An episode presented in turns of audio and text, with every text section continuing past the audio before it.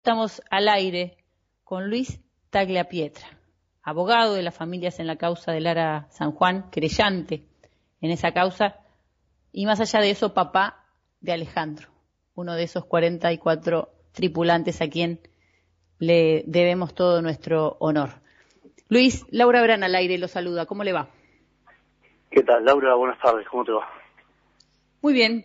Em, ¿Cómo está usted? ¿Cómo está a cuatro años de aquel trágico día donde comenzaron las búsquedas y estuvimos mucho tiempo esperanzados para tener este final, triste final, pero todavía con, eh, le diría, una cierta batalla ideológica, política, que se entremezcla, me imagino, en los sentimientos de ustedes, los familiares de aquellos chicos.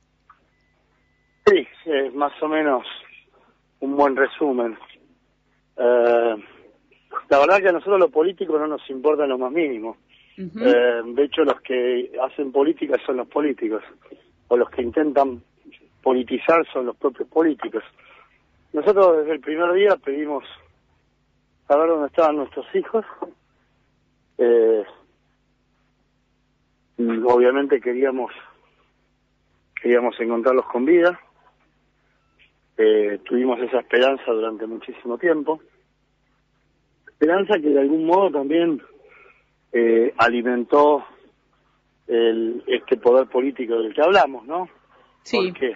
Porque como está demostrado ya en, las distintas causas, nos mintieron desde el primer día. Ajá, ¿por qué? Cuéntenos, resúmanos, ¿por qué nos mintieron desde el primer día y usted quién cree que es responsable de esto que pasó? Bueno, perdón, como me, dijeron que tenían poco tiempo, traté de ser lo más sintético.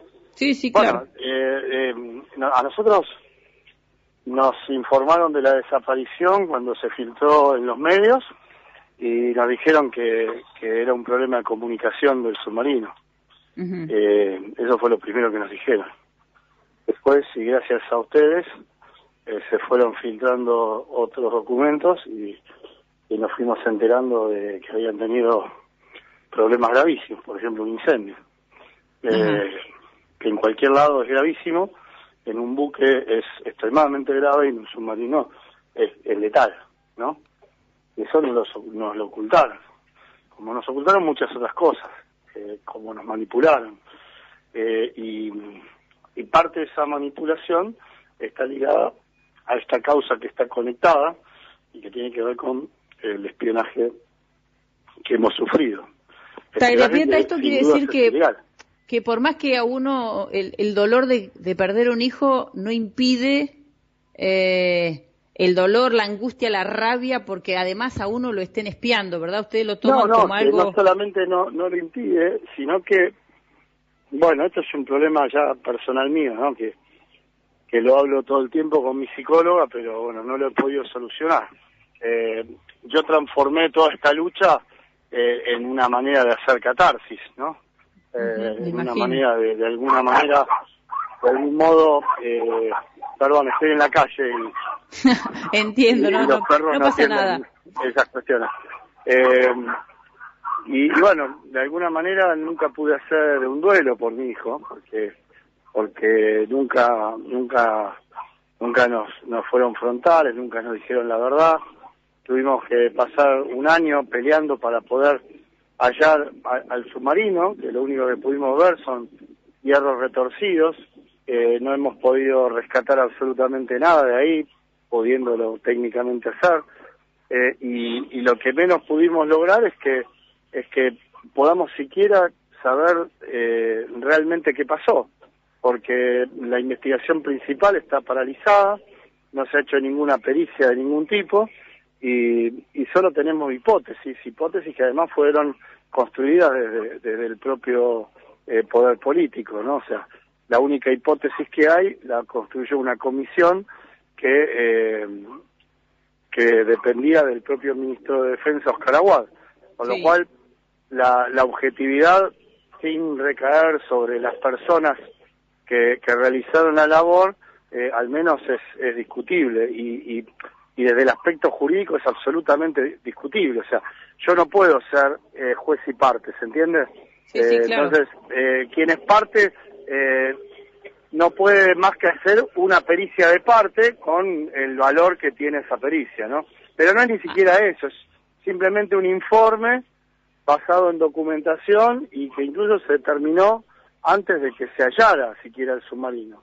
Así que esta causa está paralizada. ¿Cambia algo, eh, Pietra, que que Macri vaya a declarar mañana o que vaya con 400 micros o que haya salido todo el Juntos por el Cambio a darle aval, ¿a usted le cambia algo, a los padres, a la familia, le cambia algo? No, no, cambia absolutamente nada. Eh, a ver, ¿cómo, cómo, ¿cómo explicarlo claramente? Esto es un proceso, ¿sí? Eh, el penal es un proceso también, ¿sí? Lo de mañana podía haber sido el 20 cuando lo citaron por segunda vez o podría haber sido el 7 cuando lo citaron por primera vez.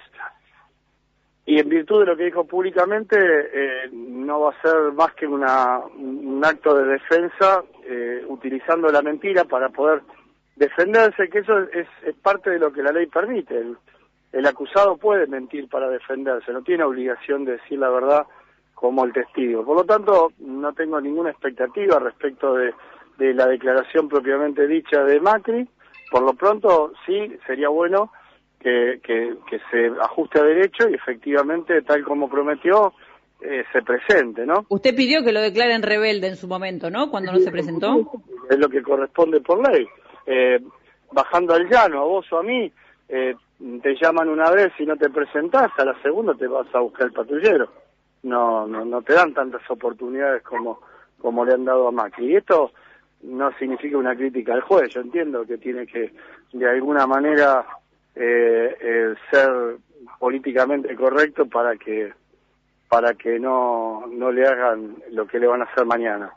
¿Cuándo cree que se hará justicia? ¿Y cuál sería ese acto de justicia, Taglia Pietra? No hay un acto de justicia, o sea, eh, como te estoy diciendo, esto, nosotros queremos saber la verdad, queremos saber qué pasó con nuestros hijos, eh, qué pasó, ya te repito, lo, más científicamente probable posible, eh, por qué, cómo, eh, y fundamentalmente todo lo que pasó a partir del día después, como te digo, un encubrimiento probado, mentiras probadas, falsedades probadas, y, y a partir de, de todo eso también entender por qué, o sea, por qué nos mintieron, por qué nos ocultaron, por qué encubrieron, por qué nos espiaron, porque nosotros no somos nadie para ser espiados. Si nos espiaron fue por causa del vínculo que tenemos con, con nuestros hijos tripulantes de la San Juan. Entonces, esto es parte de un todo. Y, y lo utópico de mi sentimiento sería poder eh, conocer eh, la verdad de todo lo que pasó. No me interesa si Macri va preso, no va preso, fulano, mengano, porque nadie me va a devolver a mi hijo, ni, ni la ni, la muerte de otra persona, ni mucho menos la cárcel, ni mucho menos no soy un tipo vengativo. Pero ante, como te decía, conductas rebeldes y desacatadas respecto de, de, este proceso que, que es en pos de averiguar la verdad, bueno, vamos a utilizar las herramientas que nos brinda la ley para que si por las buenas no quieren decirnos la verdad, aunque sea la digan por las malas. Digo, para hablar en términos eh, más coloquiales, ¿se entiende? Eh, entonces sería excelente que, que mañana, por ejemplo, eh, aunque sea en privado, Macri y su gente digan, a ver, vengan acá, vamos a charlar en privado, sin teléfono, nada, esto es todo lo que pasó, listo, ¿están contentos? Yo me, si lo hace, esto lo digo públicamente, si lo hace, yo me retiro de la querella, listo, no me interesa nada más, quiero saber la verdad, quiero que me digan la verdad. Pero esta gente, Con eso nos quedamos, porque creo eh, que ahí está tristemente eh, busca ir por las malas en lugar de por las buenas. Si esto hubiera pasado el, el, el 17 de noviembre del 2017, o incluso el 4 de febrero del 2018, cuando el presidente Macri nos citó a la Casa Rosada, que nos hizo dejar celulares, llaves, pasamos por escáner, todo, decir, mire, señores, acá hay un representante de cada familia. Pasó esto con el submarino eh, y, es tan grave que públicamente no lo podemos decir. Así que espero que estén en paz, los vamos a ayudar en todo lo que se pueda y punto. No hubiéramos llegado acá si hubieran dicho eso. No digo que ese sea el caso, digo hipotéticamente. no hubiéramos llegado acá, pero eligen siempre la mentira, siempre la mentira. Bueno, Y, la mentira enoja. Es como cuando tu marido te miente en una pavada, te enoja. Eh, aunque sea una pavada, ¿se entiende? Es así, es así. ojalá haya algún avance, ojalá el alivio llegue con esa, con esa verdad. Lo deseamos de todo corazón desde aquí, desde Estado de Alerta. Gracias, gracias enormes por su tiempo, Talia Pietro.